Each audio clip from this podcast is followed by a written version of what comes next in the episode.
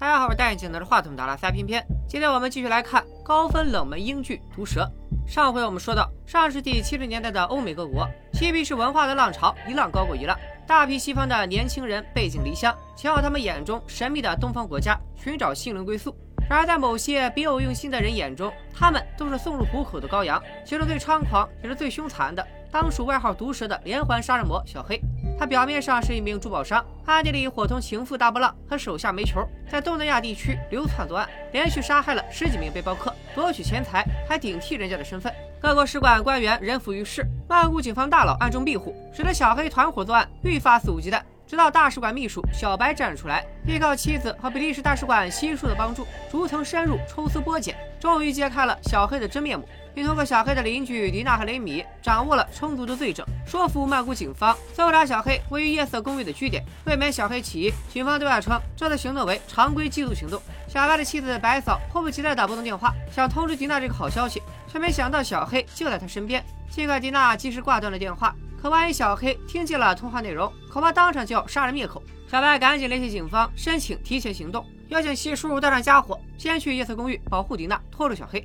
西叔在赶往夜色公寓的途中，遇上了曼谷每天两次、每次十二小时的堵车，只好弃车步行。远水难解近渴，小黑的魔爪已经悄悄伸向了迪娜。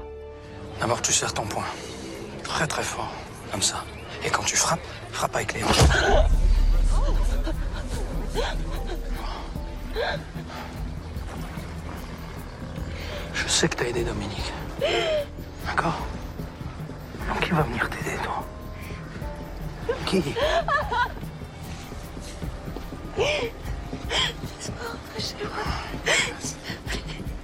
关键时刻，气喘吁吁的西叔及时赶到，将迪娜护在身边。主犯小黑距离他不过十米，而手枪就握在被外套遮挡的右手里。但是西叔没有开枪，因为迪娜坚持要将小黑团伙三人一网打尽，否则万一小黑被捕，另外两人就此远遁，隐姓埋名，或者换个地方继续小黑的犯罪事业，还会出现更多的受害者。迪娜和雷米两口子也将永远活在恐惧当中。为了将团伙一网打尽，迪娜自告奋勇牵制住小黑。得知迪娜的计划，小白只好通知警方暂缓行动，埋伏在夜色公寓附近，等大波浪和煤球自投罗网。在众人焦急的等待中，时间一分一秒悄然流逝。终于，大波浪和煤球回来了，十几名警员瞬间涌入夜色公寓。面对鱼贯而入的警员，小黑却镇定自若，先扔掉了保险柜的钥匙，又指挥大波浪带上所有首饰，静候警察的到来。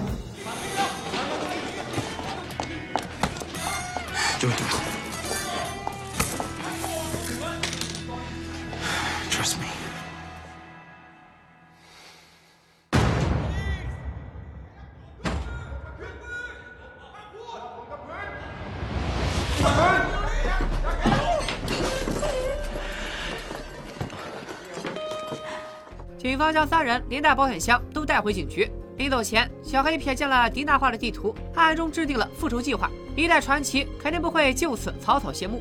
时间倒带回两天前，小黑三人回到据点，发现他们囚禁的倒霉蛋逃走了，还修复了护照。以他的智商，肯定有人帮忙。和倒霉蛋关系很好的迪娜嫌疑最大，假为他已经从倒霉蛋口中得知了小黑他们的秘密，随时可能报警。于是，小黑带着赃款和情妇阿莲秘密会面，先要一枚宝石戒指和一纸婚约稳住了阿莲的情绪，又委托他将赃款都换成等价的宝石，还将一个红色手提箱交给他代为保管，也为接下来的绝地翻盘埋下了伏笔。负责此案的警察队长仅凭护照就断定小黑是个名叫阿兰的美国游客。他们仨都是来曼谷旅游的，暂住在夜色公寓。小白掌握的证据，最多只能证明公寓户主有杀人嫌疑。公寓房产证上写的明明白白，户主名叫小黑，不是阿兰。所以曼谷警方无权扣押小黑三人。小白一脸蒙圈，让警方打开保险箱，里面有成堆的证据，足以证明小黑是个冒用他人身份的杀人魔。可队长又说了，我们曼谷警方最讲证据，也最讲人权。户主不在场，我们无权打开保险柜。好家伙，死循环了。I'd like to speak to a policeman. Oh, please. A real policeman.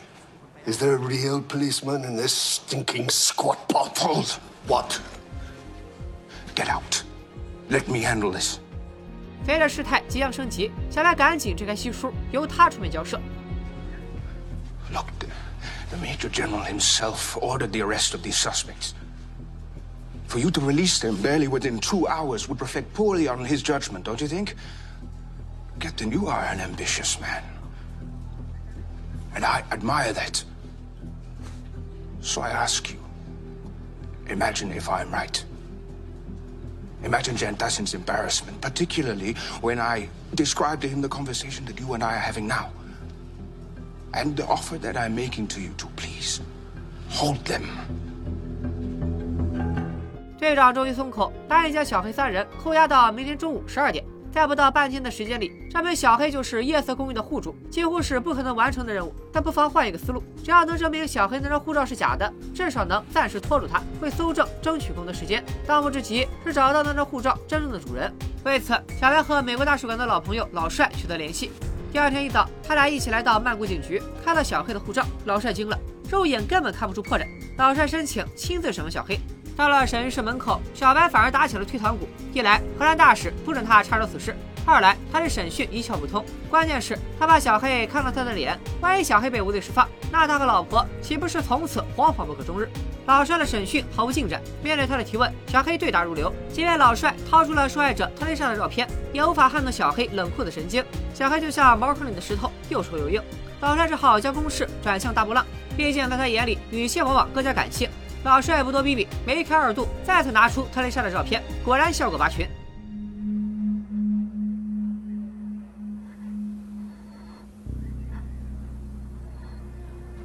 You're gonna get burned. Your fingers.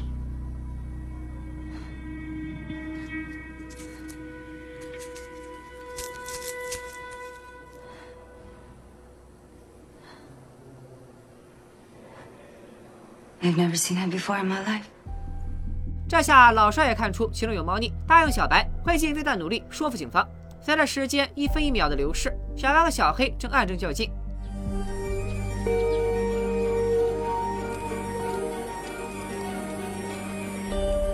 小白这边先得一分，老帅给欧洲区每个美国使馆都发了消息，居然找到了真正的阿兰。他在香港旅游时被人下毒抢劫，经过及时抢救，侥幸生还，但是钱财和护照都被抢走了。他对袭击者的描述与小黑大波浪完全吻合，这下证据确凿。老帅已经在提审小黑的路上。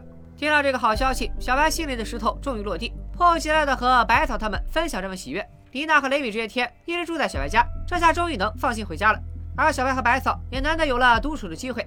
正当他俩洗白白准备没羞没臊的时候，电话铃声突然响起。话筒里传来老帅焦急的声音：“小黑他们居然越狱了！一名警员被小黑重金收买，就是用的被捕前小黑让大波浪戴的首饰。那名警员趁同事们都下班了，偷偷将牢房门打开，小黑他们就这么大摇大摆的走了出去。小白立刻前往曼谷警局，情急之下居然忘了通知迪娜和雷米。迪娜看到小黑家传来手电光，按耐不住好奇，前去一探究竟。”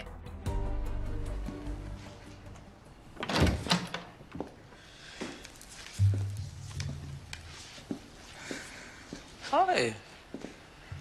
You did. I thought you were. Thought we were what? In jail?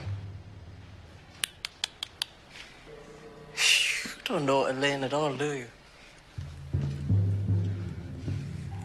We saw the map that you drew. For your new Dutch friend? How could you do diamonds like that? Huh? Oh, I won't forget it.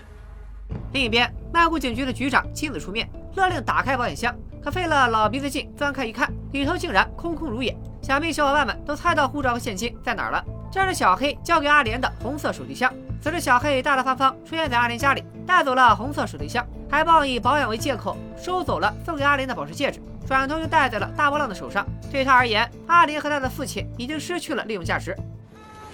That's where it belongs. Here comes the future. 小白带着西叔强塞给他的手枪，时刻提防着小黑。风声鹤唳，草木皆兵。再加上小白为了引起重视，将连环杀人案的资料送到了各国大使馆，严重影响了荷兰大使馆的形象。大使强行给他放了三周长假，名为放假，是为停止查看。这回连妻子都不站在他这边了，责怪小白为了所谓的追凶事业，让自己和家人都置身险境。泡在冰冷的池塘里，小白紧绷着那根弦，终于放松了下来。和百草来到海边度假，洗去这些天的疲惫。可生命中除了死亡之外，还有几样东西躲不开，分别是下班前的临时会议、下班后老板催命的微信，还有假期中加班的电话。小白的快活日子刚开始就被迪娜的电话打断了。可能是因为时间过于紧迫，那晚煤球并没有杀人灭口。迪娜在鬼门关走了一遭，她在电话里说，房东要把小黑的据点租出去，里面的私人物品都要清空，其中没准有证物。Call the airline. I'll pack. 花开两朵，各表一枝。小黑和大波浪早就离开曼谷，流窜到巴基斯坦的卡拉奇市，他们要在此地稍作逗留。小黑很快和巴黎等三地珠宝收购商取得联系，用一些宝石样品换取对方最基本的信任。没过几天，煤球也抵达卡拉奇，途中没有受到任何阻拦。现在只需要和收购商确认条款，就能一起动身前往巴黎了。没想到煤球不光拿了小黑的护照，还自作主张带了一本结婚证。男方是小黑，可女方却不是大波浪。照片里的女人名叫朱莉，曾经是小黑的妻子，也是他永远的痛。七年前，法国巴黎的某幢豪宅里，小黑和朱莉喜结连理，但小黑的母亲黑妈却满脸不屑。在他眼里，小黑是坨烂泥，一辈子都扶不上墙。小黑早就对这种目光习以为常了。不光母亲看不起他，像他这种亚裔混血，被所有白人歧视，在法国看不到任何阶级跃迁的希望。小黑决定带着妻子去印度孟买，广阔天地，大有作为。等他飞黄腾达了再回来，届时所有瞧不起他的人都要臣服于他的脚下。至于后来他怎么走上了犯罪的道路，朱莉又去哪儿了，咱们暂且按下不表。时间回到现在，大波浪想和小黑双宿双飞，开始新生活。煤球就是最大阻碍，只要看到他，大波浪就会想起小黑杀害的背包客们。煤球就像是挥之不去的罪恶过往。煤球也在向小黑打小报告，他发现大波浪有记日记的习惯，显然不是啥正经人。正经人谁写日记？是啊。且不论大波浪的日记里是不是心里话，里头可能记录了他们的犯罪经过。要是哪天失手被抓，这本日记就是物证。而且煤球亲眼看见大波浪往教堂里跑，对着被钉在十字架上的白人痛哭流涕。万一他哪天跑去自首，那么他们仨就成了天灾消除，一起玩完。小黑去找大波浪对峙，却得知大波浪已经从煤球那里知道小黑曾经有个老婆，之前却对自己只字未提。一个是随着可能心态崩坏的情妇大波浪，另一个是跟随自己多年却也轻易泄露自己隐私的兄弟。小黑只能二选一。正所谓为兄弟两肋插刀，于是小黑抛下大波浪，和煤球开车离开。然后就把煤球扔在了郊外，只留下几张现金，表示巴黎上流社会容不下煤球这种黑皮小痞子。随后就扬长而去。小黑回到大波浪身边，索性将往事都摊开了说。五年前，小黑和朱莉真的离开法国，定居印度孟买，还有了一个可爱的女儿，生活平淡却甜蜜。可某天，小黑突然失踪，直到三周后，他用电话联系朱莉。在他失踪的这几天里，印度德里的阿育王酒店发生失窃案，价值一百多万的红宝石不翼而飞。没错，小黑就是那个窃贼。原来这就是他口中的飞黄腾达。也许在小黑眼里，这么干也是在促进社会财富流动，把你兜里的财富流动到我兜里。有了这笔钱，他就能让朱莉过上好日子。可惜螳螂捕蝉，黄雀在后。Sam, Sam, parle-moi s'il te plaît. Sam. I said turn around. You're under arrest. 小黑因盗窃罪入狱，却不愿坐以待毙。他假装阑尾炎发作，骗医生带他去医务室做手术。三天后，他又从医务室偷来的药物，麻烦了警卫翻越围墙，成功越狱。小黑此举震撼全印度，政府召集军队协助警方一同抓捕。而此时，小黑已经回到了家里，打算带着妻子朱莉和孩子远走高飞，却发现朱莉的状态不对劲，孩子也不知所踪。原来就在小黑失踪的这几天里，朱莉偷偷把孩子送回了巴黎，由孩子的姥姥姥爷代为照顾。只因他对小黑彻底失望，说好到印度来大展拳脚，没想到除了坑蒙拐骗偷，就是车票赌抽。爱情使人盲目，为了爱情，他可以留在小黑身边，但孩子不该过上这种动荡的日子。小黑亡命天涯的计划仅仅进行了两周，就在阿富汗的沙漠宣告搁浅。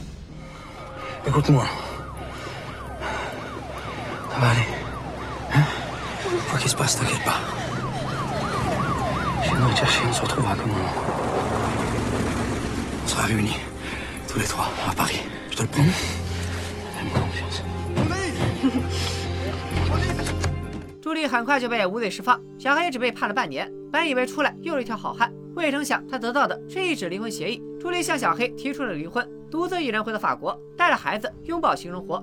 从此，朱莉这个名字就成了扎进小黑心中的刺。而现在，小黑的身边有新的爱人大波浪，顺手把这根刺拔出来了。他对大波浪谎称朱莉已经死了，而内心深处一个险恶的计划正在生根发芽。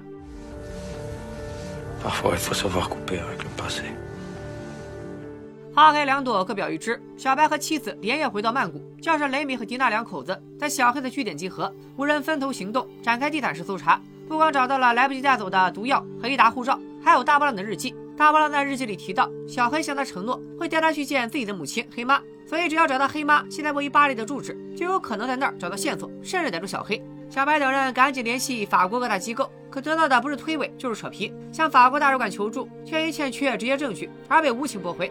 常年追凶带来的疲惫，加上杀人魔随时可能出现在身边的压力，被眼前的挫折引爆，压垮了所有人的神经。You should have let Paul shoot him. We're done. All of us. Let it go. He's gone. 小白有些迷茫，自己一直坚持的一切，到头来真的是白忙活吗？就连白嫂都劝他放手，没人要求他承担这一切。但是每当小白想到有二十几位母亲，他们经过十月怀胎，忍受分娩之痛，还得到的孩子，在异国他乡被小黑这样的变态像杀猪宰羊一样轻易杀害，就觉得心里憋得慌。如果所有人都安于现状，只做自己分内的事，面对眼前的恶视而不见，那这个世界还有什么指望？小白冒着生命危险，赌上自己的职业生涯，将所有资料都交给了《曼谷邮报》。即便抓不住小黑，至少应该让公众知其真相。跨国连环杀人的消息立马登上了头版头条，一时间群情激愤，终于引起了国际刑警组织的注意。Your work here is extraordinary.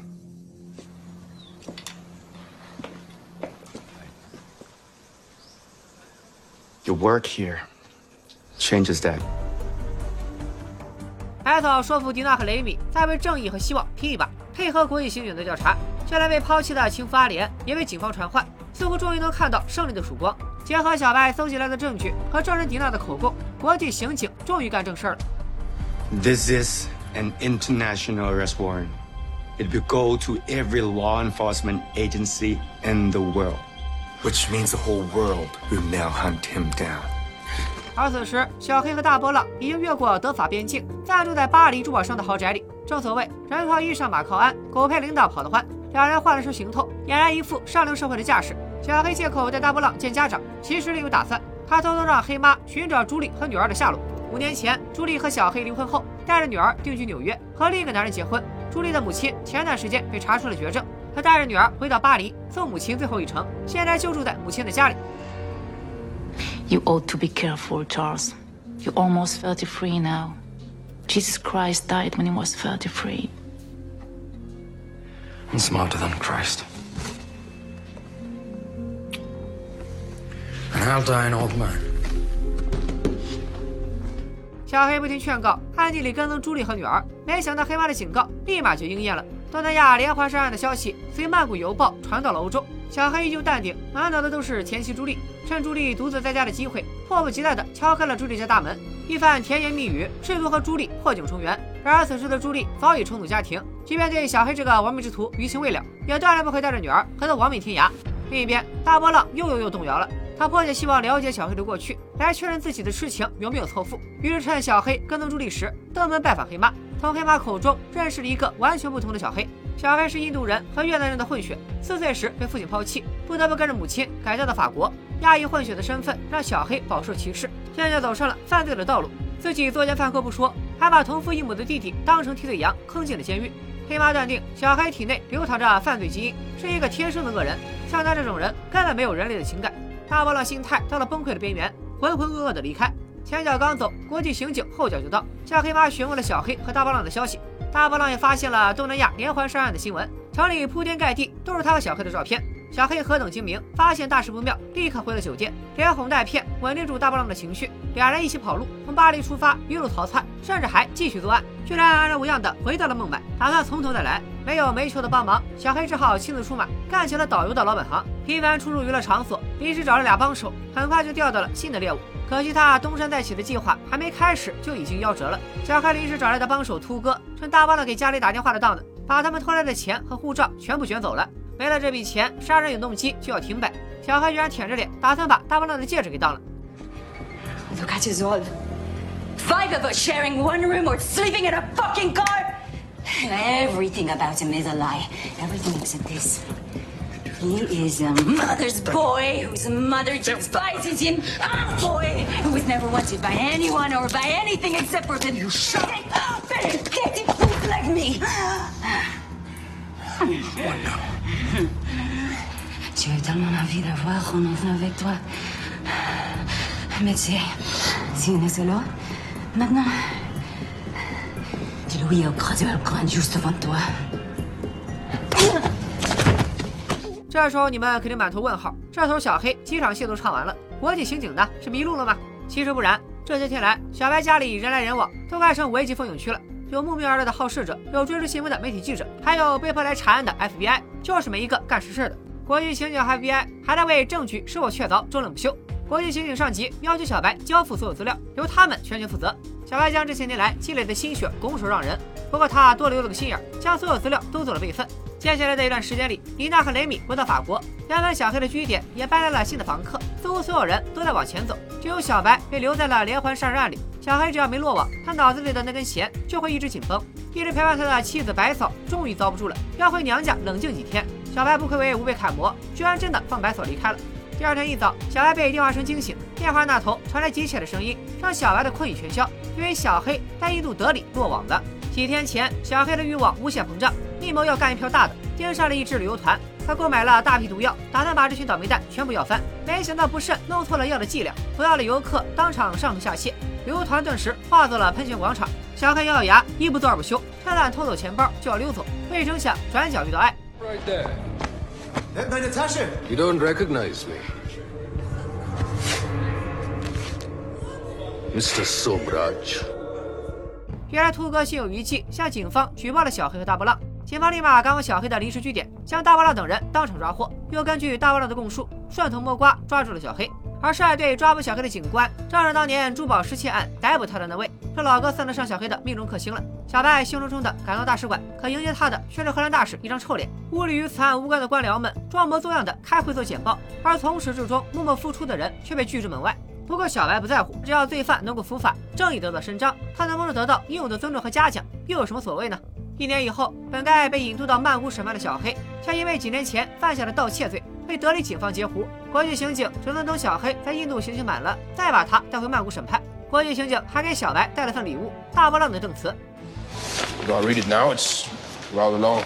No need. I make you a copy to go with all the others. Others? Copies you made of all your records before you gave them to us. How did you know? Experience teaches, Mr. Nittenberg. 万念俱灰的大波浪终于看开了，几乎交代了一切罪行，从帮凶的角度还原了小黑犯罪的详细经过。一晃七年过去了，大波浪在狱中被查出了宫体癌，监狱方同意将他提前释放，回到故乡迎接死亡。临走前，大波浪要求最后见一见小黑。此时的小黑早已没了当年的自信和锐气，络腮胡难掩疲惫的神色。大波浪质问小黑，可能反省过自己的所作所为。然而小黑的内心没有丝毫改变，依旧是那个冷血的杀人魔。印泰两国商定，小黑刑期结束以后将被引渡到泰国，迎接他的只有死刑。然而事情突然急转直下，小黑在刑期还剩最后一个月时，居然越狱了，享受了整整二十二天的自由以后，又投案自首了。他这么折腾，就是利用法律的空档，逼迫印度法院将他的刑期再延长十年。等小黑刑满，泰国谋杀罪的公诉时效和逮捕令都已过期。杀人魔被当场释放，还得到了一张全新的法国护照，将以自由人的身份回到法国生活。如此离奇的结局再次引爆各国媒体，小黑一时间成了被媒体追逐的弄潮儿。一九九七年七月二十一日，小黑首次接受电视采访。Are you a dangerous man? The question first is whether I committed murder. And did you? The courts they have decided. No. I have faced trials. I have faced allegations. And the courts they have decided. That doesn't answer my question, does it? That's my answer.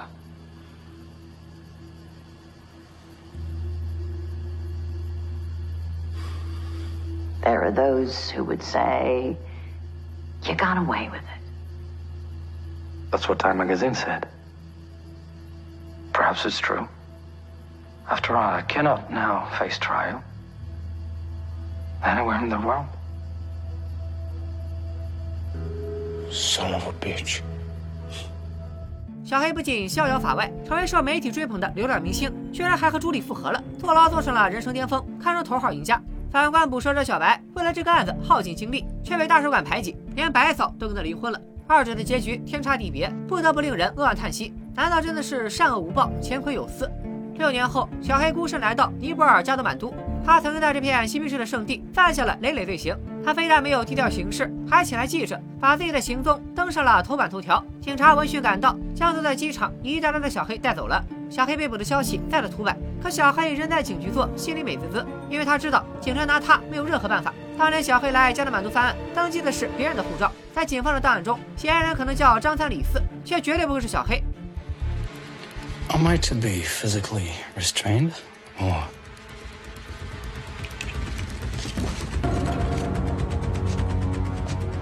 may I leave? 白嫂将小黑三次被捕的消息通过邮件发给了小白，只是白嫂不理解小黑这次为何又要自投罗网。小白不愧是小黑一辈子的对手，立马就想清了其中关键。像小黑这种变态，最重爱两件事：一是出名，恶名也是名。小黑用连环杀人魔被捕这样骇人听闻的标题，让全世界再次回忆起了他的名字。二是逃跑。小黑生平曾多次越狱，从警察手里逃出生天的快感，属实有些上瘾。小黑此番故意放出消息，自投罗网，但警方没有充足的证据，只能将他当场释放。一天之内实现出名和脱罪，那快感简直超级加倍。可惜他忘了一个人，一个不为回报，把半辈子都搭了进去，只为抓住他的捕蛇者。小白立即联系加德满都警局总探长，恳求他尽力拖住小黑，然后打开了尘封已久的档案。这么多年过去了，小白走到哪儿，这些档案就跟到哪儿。尽管封装落满灰尘，但内容绝对保真，尤其是那份大波浪的口供。正当小黑即将踏出警局大门的时候，大波浪的口供以传真的形式及时送达。Recorded witness statement from your accomplice, Miss Leclerc.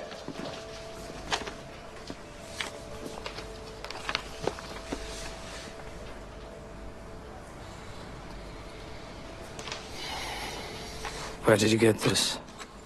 It seems I'm not the only one who hasn't forgotten about you.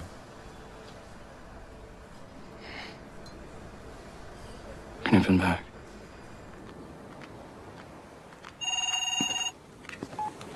Hello. Mr. Nippenberg, Do you have him, Chief Inspector? we have him. We are taking him into custody now. 二零零四年十一月，小黑因谋杀罪被尼泊尔最高法院判处终身监禁，期间两次上诉均以失败告终。二零一零年，联合国人权委员会认为他没有受到公正审判，于是四年后，尼泊尔最高法院表示：“你说的对，我们应该尊重人权，给小黑在终身监禁上再加二十年刑期。”这回连小黑都不敢上诉了，至今还被关押在加德满都。抓获他的人们各自过上了新的生活。小白继续以外交官的身份活。跃在世界各国的荷兰使馆，如今已经退休，却还在不断更新毒蛇案件的信息，并开放给公众查阅。这部网飞和 BBC 联合出品的八集短剧《毒蛇》是基于连环杀手查尔斯·索布莱的真实案件改编，基本还原了包括犯罪、侦破和抓捕过程的全貌，就连演员都经过精心挑选，无论是衣着、发型还是五官相貌，都和原型人物高度贴合。尤其是小黑和大波浪，不能说一模一样，只能说完全一致。有不少观众认为，这些受害的背包客缺乏基本的警惕性，身在异国他乡，别人给啥都敢喝，说啥都敢信。但是受害者们又有什么错呢？为什么会发生谋杀案？但凡接受过九年义务教育的，都能从社会、经济和文化等方面给你说出个一二三来，却忽略了最直接的原因。之所以会发生杀人案，当然是因为有杀人犯啊。嬉皮士文化不会杀人，去外地旅游也不会杀人，肤色更不会杀人，只有杀人犯才会杀人。当杀人犯被赋予正当的理由，社会公众自发的为他的罪行找补理由，生命的价值被整个系统所无视，那这个社会就是畸形而病态的。读者小黑确实有一个不幸的童年，家庭谈不上幸福，还因为肤色遭到歧视，但这些都不能是他杀人的理由。毒蛇的结尾有这样一句话：本剧献给所有带着伟大梦想出发、大明的回家的年轻勇士们。即使对受害者的惋惜，也是像小白这样为了正义、甘于奉献人生、敢于挑战体制的勇士，表达了最真诚的敬意。我们永远不能寄希望于少数像小白、西叔和白嫂这样的人及时出现，拯救生命、伸张正义，也不能指望人人都像迪娜一样，敢于置身险境、勇斗毒蛇。即便有人愿意站出来，他也未必有迪娜的细心和运气。或许当一个社会结构合理、能够平稳运行的时候，催生出毒蛇这样变态的几率要小得多。即便出现，也会被高效运转的体质及时扼杀。但是在此之前，大家谨记：人心难测，海水难量。毒蛇这部剧为我们敲响了警钟。不要和陌生人说话，更不要轻易相信陌生人。你永远不知道对方是和尚的导游，还是一条毒蛇。祝大家一切平安。咱们这期就说到这里，下期再见，拜了个拜。